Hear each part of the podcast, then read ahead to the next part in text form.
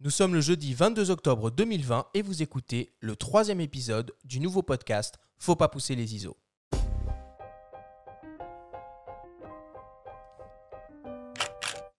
Vous écoutez Faut pas pousser les ISO, le nouveau podcast entièrement dédié à l'image pour tous les passionnés de photos et de vidéos. Je suis Arthur Azoulay et cette émission vous est proposée par Le Monde de la Photo. Cette semaine, nous allons nous intéresser à l'exercice du portfolio de photographe et nous poser la question suivante. Est-ce qu'un portfolio a encore du sens en 2020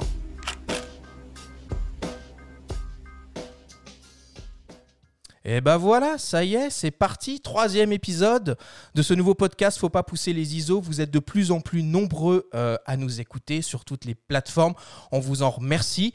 Je suis très bien entouré euh, aujourd'hui. Tout le monde est là en présentiel. C'est un honneur. Je vais commencer les présentations. Je démarre avec Benjamin comme d'habitude. Benjamin Favier, tu es le rédacteur en chef du magazine Le Monde de la Photo.com, mon partenaire sur cette émission. Bonjour à toi Benjamin. Salut Arthur. À côté de lui, on a l'honneur d'accueillir euh, Sylvie Hugues. Tu es consultante en photographie, tu es journaliste, tu es la directrice artistique du Festival du Regard et tu as été la rédactrice en chef du magazine Réponse Photo pendant plus de 20 ans. Merci beaucoup Sylvie d'être avec nous et sois la bienvenue. Merci Arthur.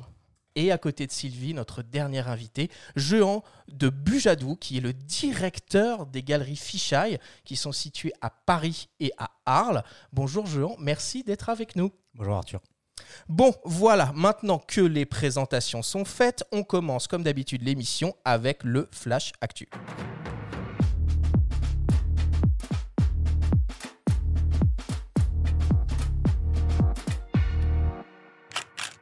Cette semaine, dans le Flash Actu, on va découvrir le dernier hybride Fujifilm avec le nouveau XS10. On va parler du dernier gimbal professionnel de chez DJI et du dernier photophone de la pomme. Enfin, nous irons en région parisienne découvrir le Festival du Regard. Le Flash Actu vous est présenté par Fox, le réseau des spécialistes de l'image. Fujifilm annonce un nouveau venu dans sa gamme d'hybrides APS-C. Il s'agit du XS10, un boîtier ultra compact et léger.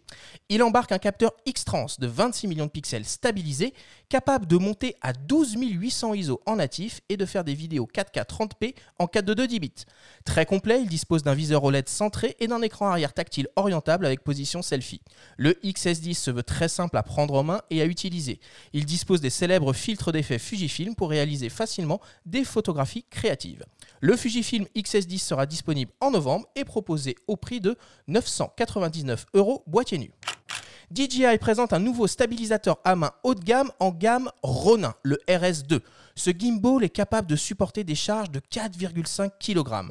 Réalisé en partie à base de carbone, il ne pèse pour sa part que 1,3 kg.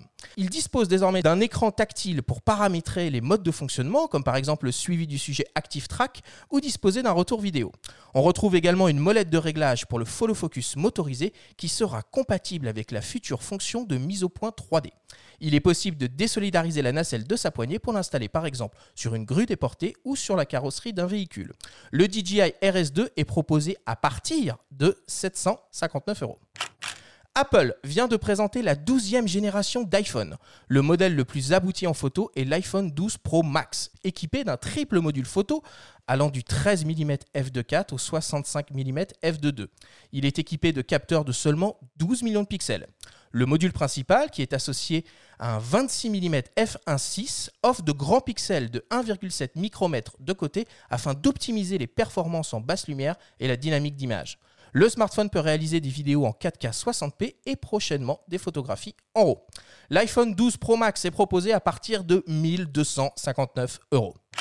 Et enfin, pour terminer, le Festival du Regard à Cergy-Pontoise est l'un des rares événements photos maintenus sur cette fin d'année.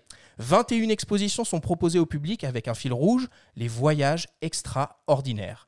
Il est possible de découvrir l'univers de nombreux photographes, comme par exemple Evneia Aburgeva qui nous emmène en Sibérie, Cédric Delso qui nous propose de voyager dans le futur, ou encore David Montéléon qui nous emmène en Corée du Nord. Le festival expose aussi le travail de grands noms de la photographie, comme par exemple Viviane Mayer, Sabine Weiss ou encore Bernard Plossu, qui nous emmène avec lui en voyage au Mexique. On a eu la chance de pouvoir rencontrer Bernard Plossu. Il nous parle de son exposition. Je voyageais, j'avais des copains. C'est l'époque pique-nique au Mexique. L'herbe était bonne. On roulait. Bon, les miennes, c'est que du 50. Très franchement, j'avais aucune idée que je faisais quelque chose. Je faisais des photos. Le cinéaste américain que je connaissais, qui m'a beaucoup influencé, c'était Cassavetes. Je n'étais pas calé en photo. Quand j'ai fait ces photos, j'étais vraiment un puissant photographe. Et bon, maintenant, je m'y connais bien dans l'histoire de la photo. Mais là, je connaissais rien, donc c'est ça le voyage mexicain. Une photo comme ça, je l'ai fait à 20 ans, j'avais aucune idée. Et maintenant, quand je la regarde, je dis, on dirait un quartier Bresson. Mais je ne l'ai pas fait exprès.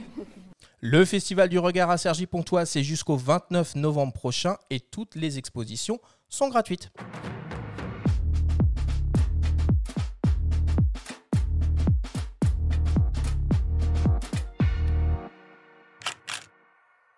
Et ben voilà encore une très belle actualité cette semaine.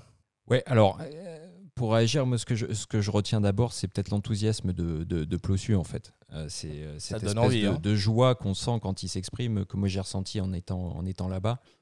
Et c'était, c'était vraiment un énorme plaisir de pouvoir suivre ce photographe, parler de ses images comme ça. Il faut aller, il faut aller à Sergi. Je dis pas ça que parce que tu es là, Sylvie, mais vraiment en ce moment, ça fait du bien de voir de la photo, ça fait du bien de se déplacer avec toutes les précautions sanitaires. Le son est pas très bon, on l'entend. Euh, Bernard s'exprime avec un masque, mais ça fait du bien. Voilà. Sylvie, le festival est ouvert depuis quelques jours maintenant. Comment ça se passe? Eh ben, ça se passe plutôt bien. Euh, c'est vrai qu'on a, mis beaucoup. Enfin, ça a été très compliqué de le monter. On a dû décaler. On était prévu en mai-juin et il a fallu décaler en octobre. C'est pas la meilleure saison, mais en même temps, on est, on est ravis d'avoir pu ouvrir euh, et de montrer euh, ces expositions autour du thème des voyages extraordinaires. Quand on a choisi le thème avec Mathilde Théraube, qui est la co-directrice artistique, on n'imaginait pas. Il faut voir qu'un festival, ça se déroule sur environ neuf mois. Quoi. Il y a neuf mois de gestation. Hein. C'est comme un accouchement. Euh, et, en fait, euh, en octobre dernier, quand on a commencé à imaginer le thème, on n'imaginait pas qu'en 2020, euh, on pourrait plus voyager aussi librement. Et ce qui est très agréable et très gratifiant, c'est le public nombreux qui vient, malgré effectivement les restrictions, les conditions sanitaires qu'on connaît, et qui, nous qui nous dit merci de nous faire voyager par procuration. Donc ça, je dois dire, c'est ouais, énorme pour moi. Enfin, oui. Et petite, question, euh, comment ça se passe pour la galerie Fisheye dans ces temps? On, parle justement euh, voilà, des, restrictions, euh, des interdictions, comment ça se passe? Oui, bien sûr. Bah, il, a fallu, il a fallu un petit peu s'adapter, adapter un petit peu les, horaires d'ouverture. On a en ce moment exposé le, prix Picto de la photographie de mode avec Adeline Carr, un projet qui s'appelle Aito Je Brûle, qui est un, un, très bel accrochage. On est, on est très fiers on essaye de, on réinvente un peu la, roue euh, toutes les semaines, euh, ce que, je dis beaucoup en ce moment, mais, c'est un peu vrai. On est toujours euh, en manque de perspective en fait, donc on, voilà, on, essaye de, trouver des solutions. Mais en tout cas, pour l'exposition du prix de la photographie de mode, on a réussi à, faire fonctionner l'exposition. On a des retours critiques qui sont très positifs, donc je vous invite à venir voir l'exposition jusqu'à ce week-end. Bon, super. Euh, Benjamin, tu as pu, euh, bah, tu as pu, tu as pris en main le nouveau euh, boîtier Fuji, là, le, le, XS10 que tu as, que dans les mains. Qu'est-ce que, que tu peux nous dire là, après quelques jours de, de manipulation? Ah, Je peux dire qu'il fonctionne déjà? Voilà. on est sur du classique quand on connaît un petit peu ce, que, ce que fait Fuji, voilà, dans un, un format très compact avec la stab. C'est apparu sur le, le XT4, enfin auparavant sur euh, le, GFX 100, le, euh, d'autres boîtiers dédiés à la vidéo, le, XH1. Euh, voilà, c'est tout, le savoir-faire de la marque qui se retrouve dans un gabarit très très compact avec un écran sur rotule. Il faut que j'approfondisse un peu plus, mais on est encore une fois sur une tendance très marquée sur la vidéo avec ce type d'écran. Et on sent que vraiment, Fuji ne fait pas exception. On parle des hybrides 24-36 qui vont vers la vidéo. On sent que tout le monde va sur ce créneau-là. Donc, euh, à nous aussi de nous adapter euh, par rapport à ces, euh, à ces nouveaux usages. En tout cas, il est, il, est, il est tout petit, tout compact, il est super beau. Enfin, il donne, il donne vraiment envie, là, ce, nouveau, ce nouveau boîtier. Ils se sont appliqués sur le, dessin du grip, ce qu'on peut reprocher souvent à des, des, boîtiers de petite taille comme ça. ça tient bien en main. Déjà, c'est pas mal. Bon, 1259 euros pour le dernier iPhone. C'est des prix, euh, c'est des prix évidemment euh, stratosphériques. Vous faites des photos vous un peu avec votre avec votre smartphone? C'est un appareil photo pour vous ou pas du tout? C'est un bloc-notes, moi je dirais. voilà. Oui, j'ai fait effectivement des photos, par exemple euh, pendant le festival, du public ou des choses comme ça, mais en fait, je vais pas les destiner ensuite à mon portfolio, voyez-vous. On va en parler. Et toi, Jean? De même, de même. Mon téléphone, c'est vraiment un outil de travail. Ça me permet de, de créer des purs documents en fait dans le cadre de mon, de mon travail ou de, ou de ma vie. voilà, mais non, je suis pas du tout un bon photographe de téléphone portable. vos réponses ne m'étonnent pas du tout. On passe à la suite et je donne la parole à Benjamin pour ton histoire hebdomadaire. Donc cette semaine, tu vas nous emmener sur le champ de course et tu vas nous raconter l'histoire d'une légende qui fait rêver pas mal de turfistes. Je vous présente la story de Benjamin.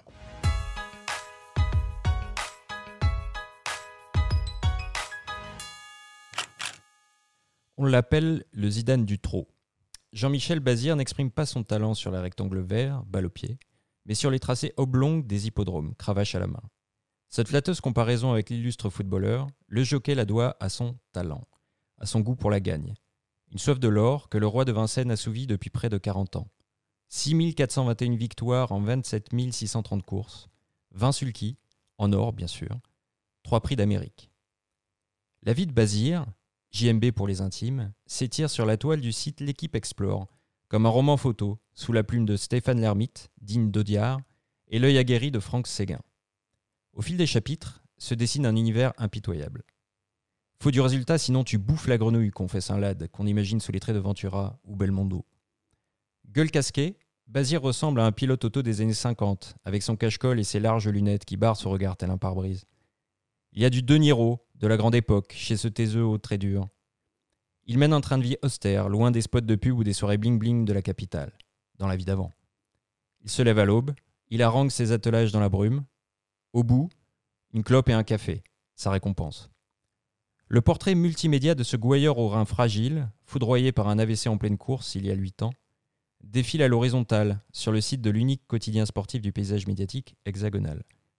On le dévore, sans cravacher, que le tiercé soit son dada ou pas.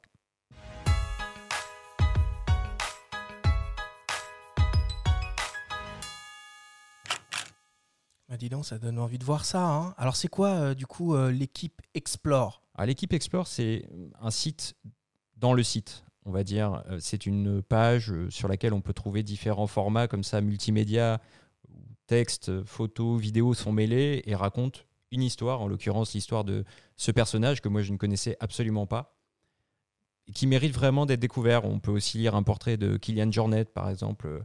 Euh, voilà, des, gens un petit peu euh, à part, qui, ont, de grands navigateurs. Le format est, très séduisant, je trouve, et j'avais envie de parler de, ce support euh, multimédia alors qu'on va parler de, portfolio. Euh, et je vous invite vraiment à aller, aller voir. Ce, sujet vient d'être euh, auréolé d'un prix, le prix RTL Philippe Chaffonjon. Et au-delà de ça, vraiment, il y a, y a, du talent. Et puis il y a l'œil de, Franck Séguin, que, que, je connais bien, voilà, le rédacteur chef des, photographes à l'équipe. C'est vraiment du, beau boulot. Et excellent photographe, par ailleurs. Excellent photographe. Très impressionnant. Ok, super. Bah, écoute, merci Benjamin de nous avoir fait découvrir, euh, découvrir euh, cette histoire qui est donc à retrouver sur le site de l'équipe. L'équipe sur le site de l'équipe.fr.com. L'équipe.fr, absolument. L'équipe.fr. Ok, très bien. Alors il est temps de passer au sujet principal de cette émission. Euh, je vous le rappelle, la question qu'on va essayer de se poser, à laquelle on va essayer de répondre, c'est finalement, est-ce que euh, la réalisation d'un portfolio de photographe a encore du sens en 2020 euh, Alors, on va essayer de repositionner un peu le, contexte pour, pour commencer. Et je vais commencer par la définition de ce qu'est euh, un portfolio.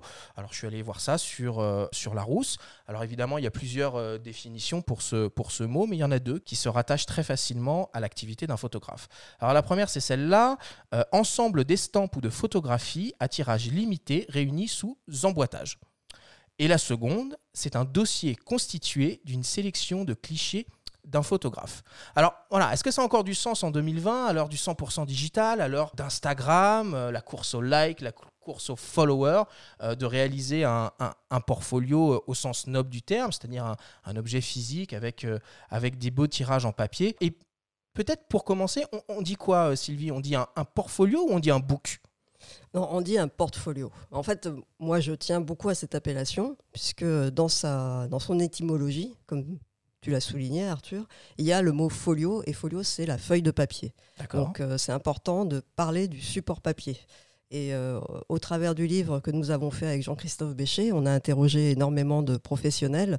Et quelque chose qui revient de façon générale, c'est que les lecteurs de portfolios aiment voir des portfolios imprimées sur papier ou tirées sur papier. D'accord. Alors, dans ton livre, euh, que j'ai euh, parcouru avec grande attention, il n'y a pas qu'un seul type de portfolio. Il y en a sept. Oui, on a établi sept familles de portfolios euh, parce qu'en en fait, il y a différents types de portfolios. Il y a le portfolio pour le jeune photographe qui veut se faire connaître, c'est celui le, plus communément admis, euh, connu, etc.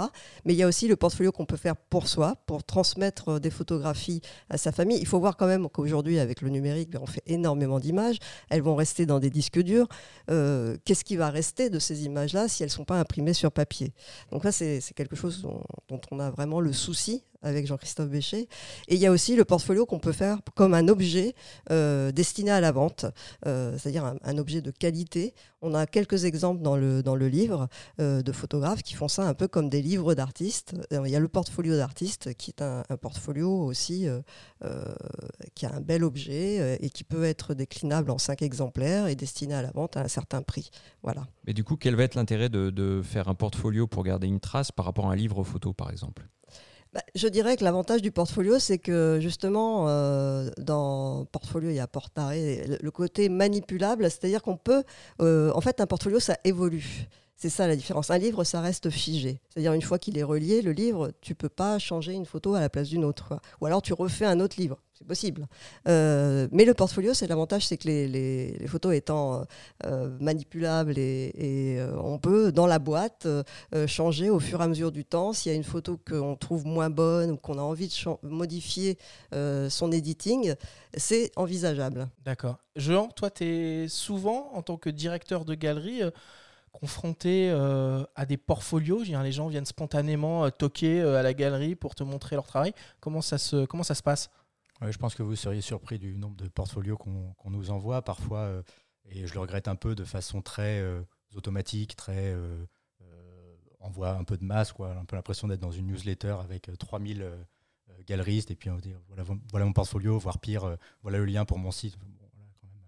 Mais sinon, en effet, il y a des gens qui, poussent la porte de la galerie, ce que je préfère comme démarche, parce qu'il y a quand même une rencontre qui est importante. Et, je pense que Sylvie euh, met un point qui est quand même assez euh, important entre la différence entre ce que va être un livre et un portfolio. C'est la partie euh, manipulation et, selon moi, évolutive, qui est en transition. C'est-à-dire que le portfolio, on n'est pas dans une forme qui va être figée. On va avoir avec un, éditeur, une préface, une postface, ma vie, mon œuvre 2010-2020, on va être sur quelque chose, hein, voilà, mon travail, l'état de, mes recherches, et ça peut être amené à changer. Pardon, en tant que directeur de, galerie, qu'est-ce que tu recherches? Tu recherches une vision d'ensemble d'un travail? Tu recherches une série plus particulière? Alors, euh, là, oui, c'est une question plus, plus précise. Dans, dans une lecture de portfolio, moi, ce que je cherchais, c'est des gens avec qui travailler. Donc, euh, nécessairement, là, c'est pas juste la question du portfolio, c'est la question de l'interlocuteur euh, qu'on va chercher. Et, bon, j'y réponds parce que c'est un sujet qu'on qu me pose souvent. Mais euh, évidemment, en tant que galeriste, qu'on cherche des projets euh, complets, en fait. Hein, euh, une photo ou une série de dix photos, voilà, qui, qui n'ont pas de lien entre elles, etc. Enfin, ça peut être très beau, mais s'il n'y a pas une densité intellectuelle, euh, un véritable artiste derrière, ou un auteur, disons, pour, pour rester dans les termes plus photographiques, euh, en effet, là, ça, ça, ça, ça sera moins cohérent avec, euh, avec ce qu'on fait à la galerie. D'accord. Mais, mais, par exemple, euh, juste pour euh, là-dessus, on, on, fait régulièrement des lectures de portfolio avec des étudiants, par exemple. Donc là, c'est toujours ma qualité de galeriste, donc moi, je leur parle comme un, marchand d'art, mais pas du tout avec le même recul et pas du tout avec les mêmes recherches. C'est-à-dire qu'on ne va pas euh, euh, s'engager sur une exposition comme ça euh, avec un étudiant qui vient nous montrer un travail non abouti. Par contre, on va réfléchir avec lui à comment déjà montrer un petit peu son portfolio, ce qu'il y montre, les écueils, les, les, références éventuellement qu'ils ne connaîtraient pas, etc. Alors, ça me permet de rebondir sur un truc. Alors, j'imagine bien qu'il n'y a pas de règle absolue en la matière, mais euh, combien de photos on doit, ou on peut, ou on devrait euh, mettre dans un portfolio? Sous-entendu, quel est euh, le temps de cerveau disponible pour un galeriste au moment où il découvre un travail? Alors, il faut savoir que les lectures de portfolio, généralement, elles sont calibrées sur un temps donné. Donc, vous avez entre 20 et 30 minutes euh, pour présenter votre travail. Donc, moi, ce que je conseille, et c'est ce qu'on a conseillé au travers du livre, euh, déjà, euh, avoir, bien préparer sa lecture. On va y revenir, je pense, mais ne pas trop montrer d'images, mais pas en montrer. On peut trop peu. C'est l'équilibre, il est là. Donc moi, je conseille entre 20 et 30 euh, tirages d'une série homogène et éventuellement un plan B si jamais euh, la série ne plaît pas à l'interlocuteur, avoir une deuxième série à montrer sous le coude. Là, on parle de tirage, mais quelle est la place du texte dans tout ça? Alors, le texte, d'abord, il faut un titre à la série. Euh, moi, je conseille toujours d'avoir euh, un texte de présentation à l'intérieur qu'on ne va pas lire, parce que si on lit devant un interlocuteur, du coup, il y a quelque chose, un petit fluide qui passe pas. Quoi, avec, euh, il faut que ça soit naturel dans la conversation. Et aussi un CV qui est glissé dans la boîte. Je dis une boîte parce que c'est souvent la meilleure présentation possible, c'est-à-dire un ensemble d'images tirées sur papier dans une jolie boîte. Il faut soigner la présentation. Je crois que c'est essentiel. Et le texte, alors tout dépend du portfolio, parce que là je donne des, règles générales, mais évidemment ça dépend vraiment de. Euh, moi j'ai vu des portfolios des fois qui étaient des photos gravées sur verre, donc euh, euh, là on peut dire oui le texte on te le met au burin sur la pierre, quoi. Enfin tu vois, mais donc voilà, c'est il y a autant de cas particuliers qu'il y a de, de portfolios, mais en, globalement, la place du texte, elle est une feuille à quatre dans le portfolio qui explique la démarche de l'auteur, plus une bio euh, Il y a presque de la séduction. Je crois avoir lu euh, Rendez-vous amoureux euh, quelque part. Oui, j'ai dû écrire ça.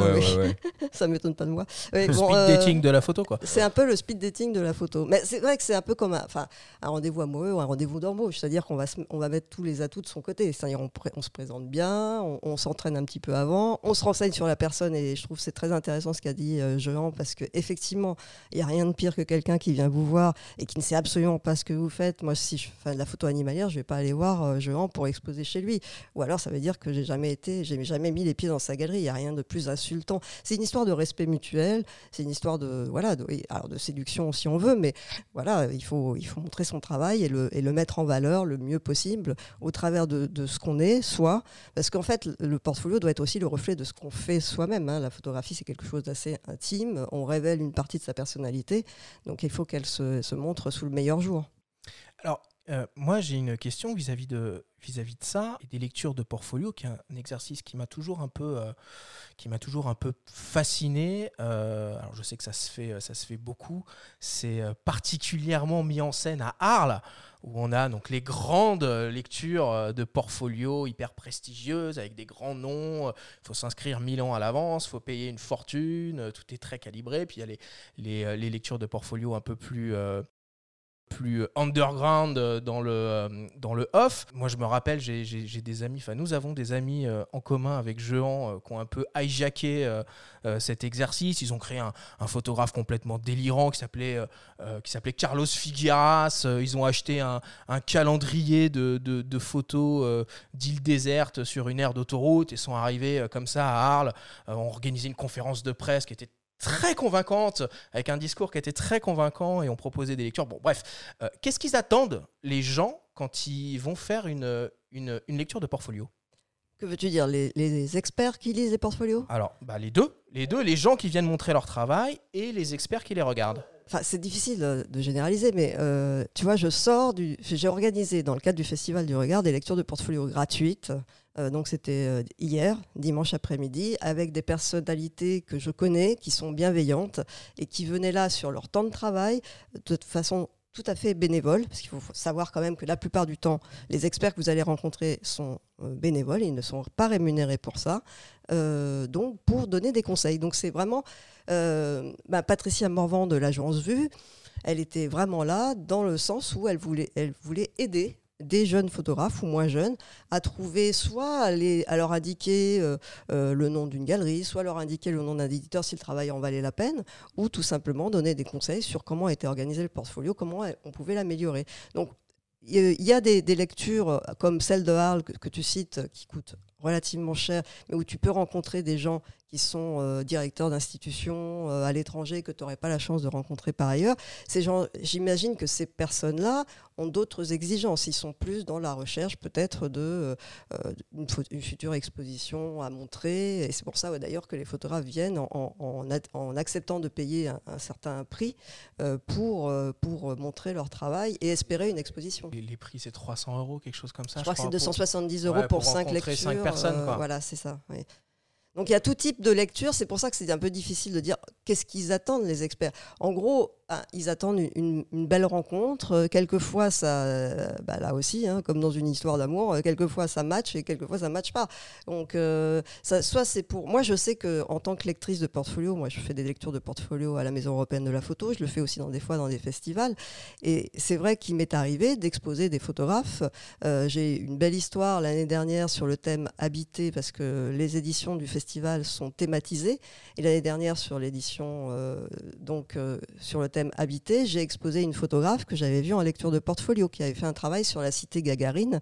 Euh, et je, trouvais son travail formidable et j'ai décidé de l'exposer l'année suivante. Donc voilà, c'est, euh, tout est possible.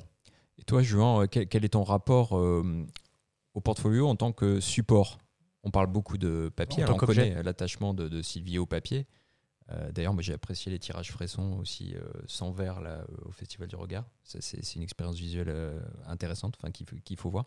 Mais toi, quel est ton, ton regard par rapport aux, différents supports qui existent? Et est-ce qu'un portfolio doit obligatoirement être présenté sur papier en 2020 Selon moi, et, je pense que Sylvie le, dit bien, le portfolio il a deux, deux points d'entrée. C'est-à-dire que nous, en tant qu'experts, ça nous permet de nous nourrir, littéralement. Enfin, on n'est pas dans ces métiers par hasard, on est des passionnés de, l'image et donc euh, il y a les expositions, les festivals, etc. Mais c'est vrai que euh, à un moment, on a aussi envie d'être à la source vraiment et de voir euh, ce, qui, ce qui émerge et de, rencontrer les artistes au, plus proche et, souvent à l'état du brouillon même.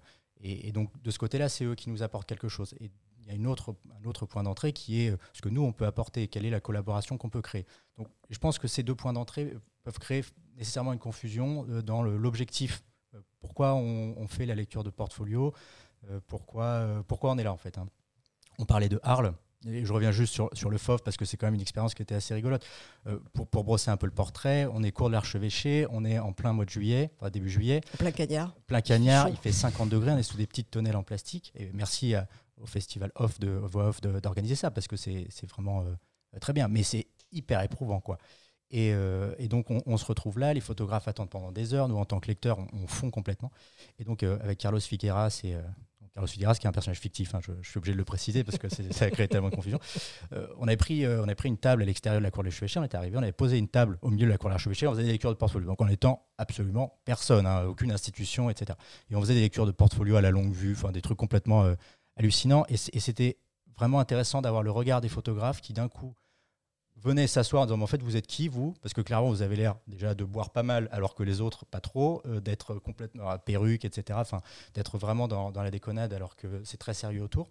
Les gens venaient et nous montraient le portfolio. on faisait vraiment une lecture de portfolio pour le coup, de façon très très décalée. Et en fait c'était très intéressant d'avoir ce rapport donc des artistes qui étaient en fait on parle de mon travail.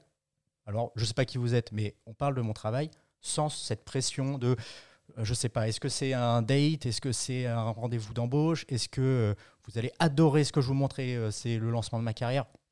Ce qui est en fait hyper pénalisant dans la discussion parce que quand il y a trop d'attentes d'un côté ou de l'autre, bon bah il y a un blocage qui, se crée quoi. Voilà, ça c'était pour revenir là-dessus. Sur l'objet en, tant que tel, euh, en, tant, en, tant, que passionné de photographie, ça, m'importe peu en fait de voir le, projet. Tant qu'il y a une, euh, une, cohérence, une densité, qu'il y, a un vrai respect, ce que disait Sylvie, c'est-à-dire qu'on montre le projet parce qu'on voilà, on s'est renseigné sur euh, ce que je fais, sur ce que je fais moi, pas forcément personnellement, mais ce que fait Fisheye et puis ce qu'on qu'on peut éventuellement mettre en place ensemble. très bien. Après, en tant que galeriste, enfin, littéralement au quotidien, je vends des, des, des œuvres d'art, donc j'ai aussi besoin d'avoir quelque chose, quelqu'un qui n'a pas réfléchi à la forme, à l'objet bon bah, euh, ça, va être, euh, on est un peu à mi-parcours. Quoi. Donc euh, voilà. nécessairement, quelqu'un qui vient et qui me dit, on parlait des tirages frissons, quelqu'un qui me dit, voilà, tout mon travail, c'est des tirages frissons en 15 par 30. Enfin, en 20 par 30, puis 15 par 30, ça forme un peu étrange. Mais en, 20 par 30, voilà, je sais de quoi on parle. Il me dit, moi, ce sont des tirages Cibachrome qui sont dans ma cave depuis 1960 et qui font 2 mètres par 3. C'est une autre exposition complètement une autre exposition. Donc, euh, et ça sera un autre public, ça sera un autre prix de vente, ça sera d'autres collectionneurs, etc. Ah, je suis complètement d'accord. Je reviens peut-être un peu plus les pieds sur terre. Euh, c'est un coût. C'est un coût de faire un portfolio, un beau portfolio. Hein. Mais moi, à mon sens, en 2020, bah déjà, il faut pouvoir avoir accès hein, à ces fameuses lectures de portfolio, euh, à, ces, à ces galeries. Il faut pouvoir y aller, soit, soit c'est organisé, soit il faut y aller un peu, un peu au culot spontanément. Mais bon. Attention avec le culot quand même. Hein. Parce y a, Vous pouvez tous aller à la galerie Fichai. Il y, a des moments, et, je pense que c'est important d'y revenir. Par exemple, nous, quand on est sur des foires, on se fait solliciter par des photographes. C'est pas du tout le lieu. C'est-à-dire que nous, on est en train de travailler sur autre Alors, comment on fait pour obtenir un rendez-vous? Bah, on peut venir à Paris Photo me demander une lecture de portfolio après. Ça, pour le coup, j'ai aucun problème avec ça. Et venir avec son portfolio sur une foire et dire voilà, est-ce que je peux vous montrer mon travail?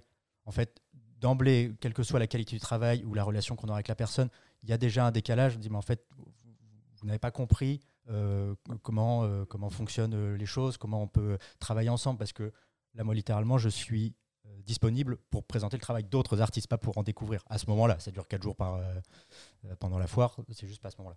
Euh, franchement, c'est facile. Aujourd'hui, il y a plein de lectures de portfolio, il y a plein de festivals qui en organisent et beaucoup sont gratuites ou un petit peu payantes. Donc, oui, franchement, non, c'est pas, pas compliqué quand on est un petit peu malin et qu'on regarde sur les sites internet des différents festivals de s'inscrire à des lectures. Honnêtement, c'est devenu relativement facile. Et tu dis que ça a un coût. Oui, ça a un coût, évidemment, mais l'appareil Fuji que tu viens de présenter, Benjamin, il a un coût aussi. Moi, je sais que je suis toujours un peu estomaqué d'entendre dire euh, Ah, bah, vous comprenez, euh, euh, moi, je ne peux pas me payer des tirages, alors que je vois devant moi un amateur photo qui a un appareil à 2000 euros et qui s'est acheté un objectif à grande ouverture qui coûte autant. donc, oui, ça a un coût, mais la photographie a un coût, de toute façon. Et est-ce que ça ne vaut pas le coup d'investir là-dedans? Parce que c'est quelque chose qui va rester, ne l'oublions pas. D'accord. Et alors, je pousse mon raisonnement un petit peu plus loin, parce que moi j'aime bien la position de, de Fisheye dans sa globalité, hein, puisque donc il y a le magazine, euh, évidemment, il y, a les, galeries, et il y a, tout le travail que vous faites sur Instagram, surtout. Vous avez, vous avez un compte qui est extrêmement puissant, euh, vous faites un énorme travail de curation euh, pour mettre en avant des, talents et des photographes sur, sur votre compte. J'ai même vu pendant le confinement que vous avez organisé des lectures de portfolio en live sur Instagram, quoi. Donc, est-ce qu'on peut considérer d'une certaine certaine façon que un compte Instagram peut s'apparenter à, un portfolio et que euh, il peut permettre de, de, sortir, de sortir du lot. Je suis en train de bondir sur ma chaise. C'est un débat, hein, justement. Mais jouant peut-être, ouais. Oui, alors c'était intéressant, ces, ces, lives euh, Instagram pour lecture de portfolio. On s'est rendu compte très vite des limites du, du support parce que bon, euh, sur un écran de téléphone, on a deux bandes, euh, les, les, gens nous montrent leurs photos à travers. donc il y, a un truc technique qui, qui, est, qui est, franchement pas, pas optimal. Mais dans cette relation pendant le confinement où voilà, on proposait en fait de, aller à la rencontre des photographes et au final c'est quelque chose qu'on continue. Je pense que c'est plutôt échanger autour des projets. On a des, gens chez Fisheye qui sont quand même très expérimentés et qui ont des retours qui sont souvent très pédagogiques ou très euh, bienveillants. Et je pense que c'est plus ça l'idée, c'est de parler du projet, donner des, directions euh, sans être dans la, la, confrontation finale avec euh, l'objet dont, parle Sylvie. Là, c'était, et c'est d'ailleurs parce que c'est maintenant tous les, premier lundi du mois, on a décidé de, pérenniser ces, lectures de portfolio en live sur Instagram.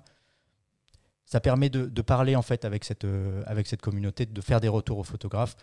Donc on est plutôt sur la, phase très euh, euh, principale de la lecture de portfolio, mais pas trop dans l'objet pour le coup.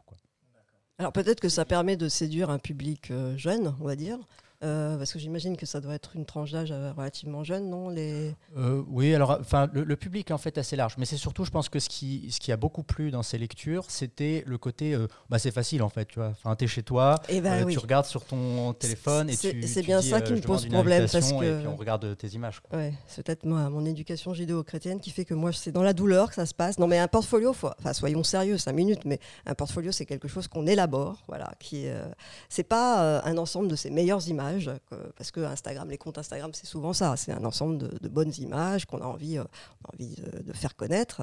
Et, c'est très bien, j'ai rien contre ça. Mais un portfolio, c'est autre chose. C'est vraiment un objet euh, réfléchi euh, où on va mettre tous les atouts de son côté. Donc on va réfléchir à la série au sens qu'elle a. c'est souvent un travail qui est fait sur plusieurs années hein, et qu'on fait aboutir en choisissant le papier qui convient, soit euh, texturé, pas texturé, brillant, pas brillant, et euh, les marges, pas de marge. Tout ça doit être pensé, réfléchi, et au, au, final pour donner un objet. Et cet objet ensuite va vous caractériser. Et vous allez, aujourd'hui, il y a énormément de photographes, il y a énormément de bons photographes, donc il faut que cet objet soit le mieux possible. Donc pour moi, c'est, je veux dire, j'ai rien contre Instagram, mais c'est différent. Enfin, je veux dire, c'est pas du tout la même démarche. Mais est-ce que ça ne doit pas cohabiter? Est-ce que euh, un jeune photographe qui veut se lancer aujourd'hui doit pas être à la fois bon, enfin bon, présenter un portfolio euh, dans les règles de l'art et présenter un profil Instagram? Oui, alors après, ce qui se passe, c'est qu'aujourd'hui, beaucoup de, photographes ont tendance à, poster de façon euh, un peu frénétique un travail en cours. par exemple, moi, je trouve que c'est bien quand on fait un portfolio, quand on a une histoire qui tient la route, euh, de ne pas trop dévoiler en avant, à l'avance, ce qu'on fait sur Instagram. Voilà, c'est des stratégies à occuper, à prendre. oui, il faut avoir les deux. Mais je pense qu'on ne poste pas la même chose. Enfin, je crois qu'il faut avoir euh, une stratégie à ce niveau-là. Et euh, le portfolio, c'est le portfolio. Le compte Instagram, c'est le compte Instagram. Et pour moi, c'est n'est euh, pas forcément la même chose sur les deux supports. Je suis assez d'accord avec Sylvie là-dessus. Un compte Instagram, ce n'est pas un objet. Alors, ça permet de, de, faire savoir. C'est toujours un peu le problématique pour les photographes. Hein. C'est savoir tout faire. Faire leur communication, leur compta, faire des photos, organiser leur donc ça, ça fait partie de la communication le, plus souvent. Euh, et c'est vrai que chez Fisheye, on aime bien aller se nourrir de cette génération d'auteurs qui en fait euh, bah, prend pas forcément en compte des codes très établis d'un monde de la photo comme on pourrait le connaître et qui posent leurs photos sur Instagram et, nous on se nourrit de ça. Il y a beaucoup d'échanges et c'est très, et c'est très euh, intéressant et très important. Mais c'est pas un objet un objet. Donc à un moment, euh, est-ce que euh, on a besoin d'un objet? Parce que tu disais, c'est un photographe. Moi, j'ai un, vrai problème avec le mot photographe. c'est une profession qui englobe tellement de choses. C'est-à-dire que si vous vous revendiquez comme étant un photographe euh, de reportage, le but c'est de montrer une actualité documentaire. J'ai aucun problème à ce qu'en fait tout soit fait sur Instagram parce que là, l'objectif ça va être de partager une information potentiellement un peu à chaud parce que bon voilà ou alors il y a des reportages évidemment plus long cours mais quelque chose qui s'inclut dans, une, dans un moment présent.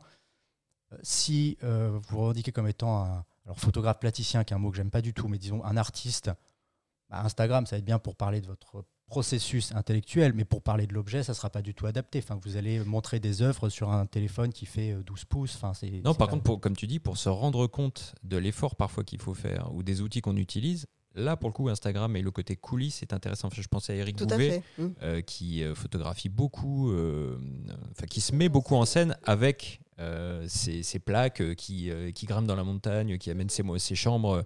C'est intéressant. On voit l'envers du décor, on voit que pour parvenir à certains résultats, il faut certains outils. La partie making-of est, selon moi hyper importante sur Instagram. Mais ça reste le making-of, faut pas se mentir. Hein. On est dans de la communication sur le travail.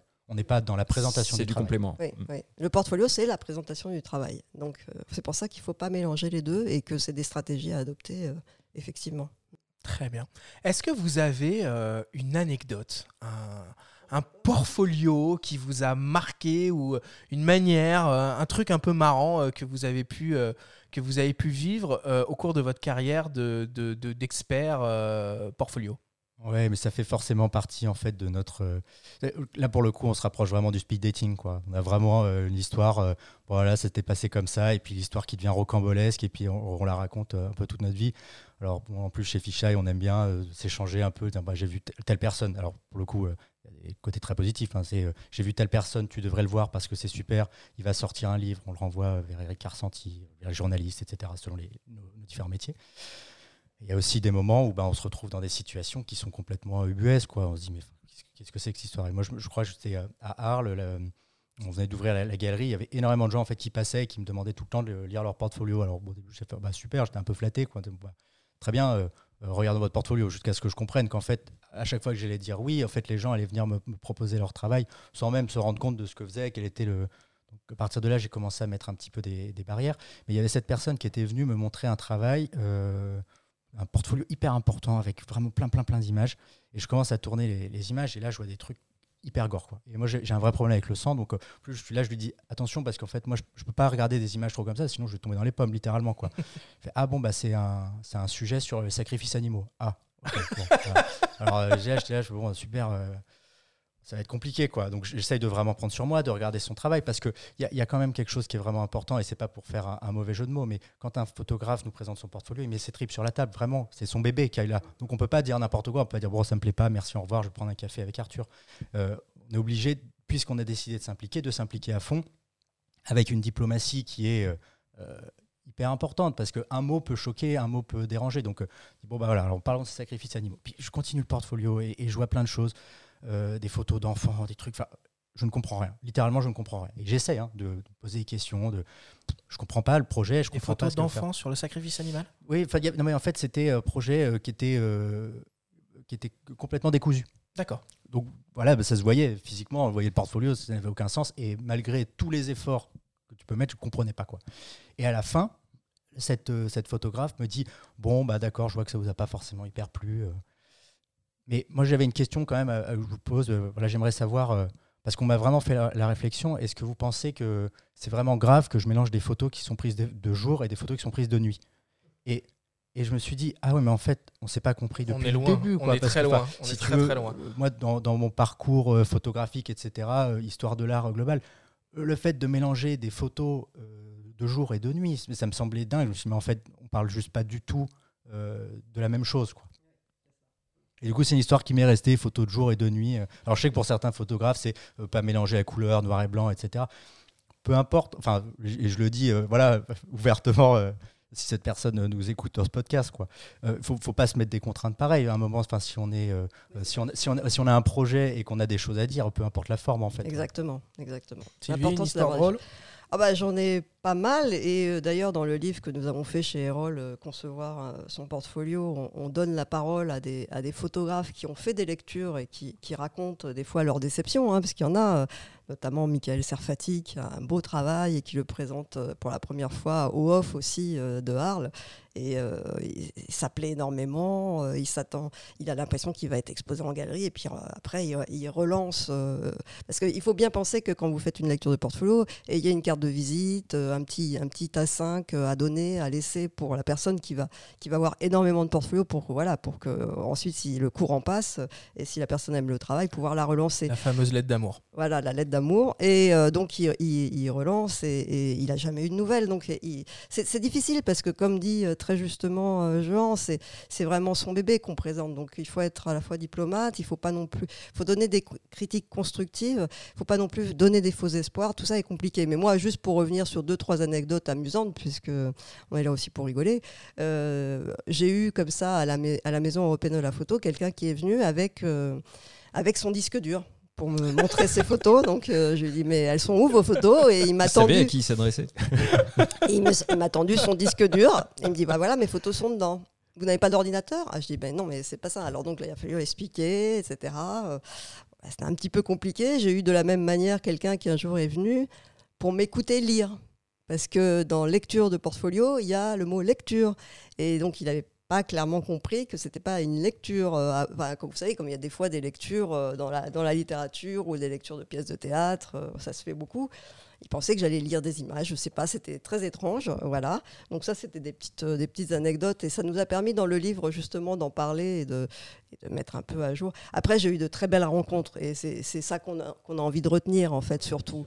En- quand on a quand on va une photographe là qui vient de sortir un livre, Françoise Chadaya, qui me montre sa série sur les les, les stands à, à patates frites euh, au Canada, euh, qui s'appelle La Reine de la patate, et qu'au final a réussi à faire son livre chez Loco.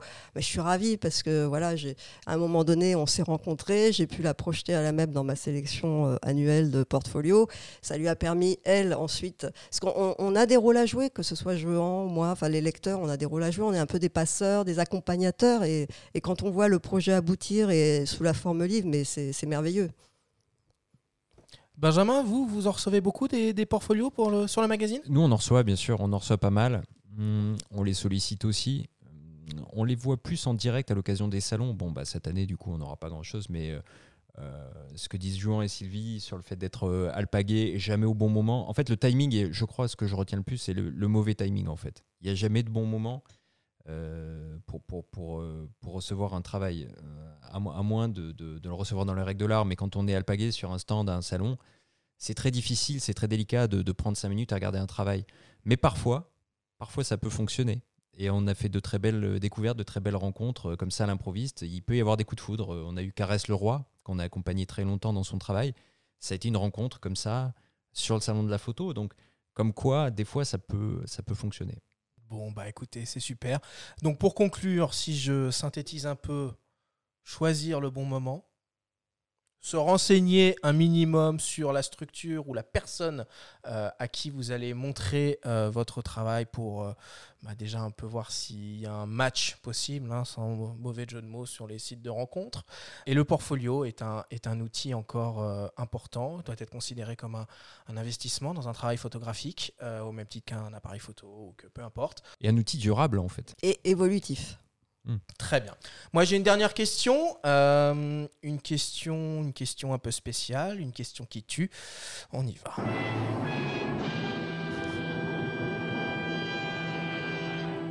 Alors, vous allez essayer de me répondre avec la plus grande franchise? À 3 ou à 4 Pour le, le format, c'est ça? Pour ce que tu veux. Pour la lecture À 3 ou à 4 sont, sont pas des formats photographiques euh, par définition, donc euh, j'ai envie de te dire plutôt euh, un 40-60 ou un 20-30. Oh, l'arrogance. Sylvie. Il faut savoir que les lectures de portfolio se déroulent souvent sur des petites tables. Donc, euh, bon, allez, je dirais à 4. Et moi, je, Benjamin. je vais te répondre à 3, euh, parce que j'aime beaucoup ce format, mais pour la, la relecture du magazine avant impression, en fait. C'est un format que j'affectionne particulièrement. Parce que Super. Bah écoutez, je vous remercie tous. Euh, il faut qu'on mette un terme à cette, euh, à cette émission. Sylvie, euh, bah, le festival est encore euh, actif hein, jusqu'à jusqu'à la fin du mois de novembre. Oui, et je vous invite à venir. C'est gratuit. Donc, il y a un catalogue offert pour les lecteurs du monde de la photo. J'avais Oh. écrit ça dans le dernier numéro du monde de la photo. Un beau catalogue édité par Filigrane, très bien imprimé. Voilà. Et puis, no- notre livre, Concevoir un portfolio de photographie, édité par Qui, euh, voilà, qui, qui donne plein de conseils. Donc, le festival, c'est jusqu'au 29 novembre. Mhm. Et, euh, et je vous invite à venir jusqu'à à Cergy-Pontoise, donc gare Cergy-Préfecture. C'est un peu loin de Paris, mais bon, ça vaut le coup. ça vaut le coup. Jean, qu'est-ce qu'on peut découvrir en ce moment à la Galerie Fichaille? Alors à partir du 4 novembre, euh, la galerie se transforme en son pop-up de fin d'année, donc beaucoup de, de livres. On a euh, très belle, très belle librairie cette année. On aura également euh, les artistes Delphine Diallo et Charlotte Abramov qui sont intégrés au parcours euh, LX Paris Photo euh, pendant le Paris Photo Weekend, donc euh, le week-end du 15 novembre. J'en profite parce qu'on organise des lectures de portfolio euh, à la galerie euh, Ah, quand ça? le 20 novembre et le 17 décembre. Parfait, c'est lectures noté. de portfolio qui sont euh, donc euh, gratuites avec les équipes du magazine, moi-même, notre directeur artistique, l'équipe de direction artistique euh, complète. Donc voilà, ça permet de rencontrer les équipes de Fichaille et en même temps de, bah, de se confronter. Alors comme on le disait, soit euh, des étudiants peuvent venir, soit euh, des gens plus aguerris, que ce soit pour le magazine, que ce soit pour la galerie. on, en profite pour retourner un petit peu à la rencontre des, photographes en vrai. Super, merci. Benjamin?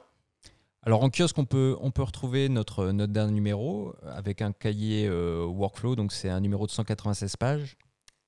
Et vous pourrez y lire notamment un dossier coécrit par euh, Sylvie et, Jean-Christophe euh, sur la manière dont on pourrait concevoir son premier portfolio. Donc tous les conseils pour se lancer, les différents formats, les différents usages. On a aussi beaucoup de techniques hein, avec des tests un petit peu dans tous les sens des derniers boîtiers. Et le guide d'achat qui arrive aussi très bientôt, la semaine prochaine. Super. Bah écoutez, merci euh, à tous d'être venus et vous êtes euh, Sylvie et Jean les bienvenus quand vous voulez au micro de euh, Faut pas pousser les ISO. La semaine prochaine, euh, nous nous intéresserons euh, à la vidéo et nous essaierons de comprendre pourquoi et comment les appareils photo numériques se sont imposés comme de véritables caméras vidéo. Pour cela, on aura au micro les vidéastes Olivier Schmitt et Romain Sarret, ainsi qu'une petite histoire qui nous sera contée par Rock Laurenté de Canon France. Je vous donne rendez-vous à tous la semaine prochaine. Merci à tous pour votre écoute et à très bientôt.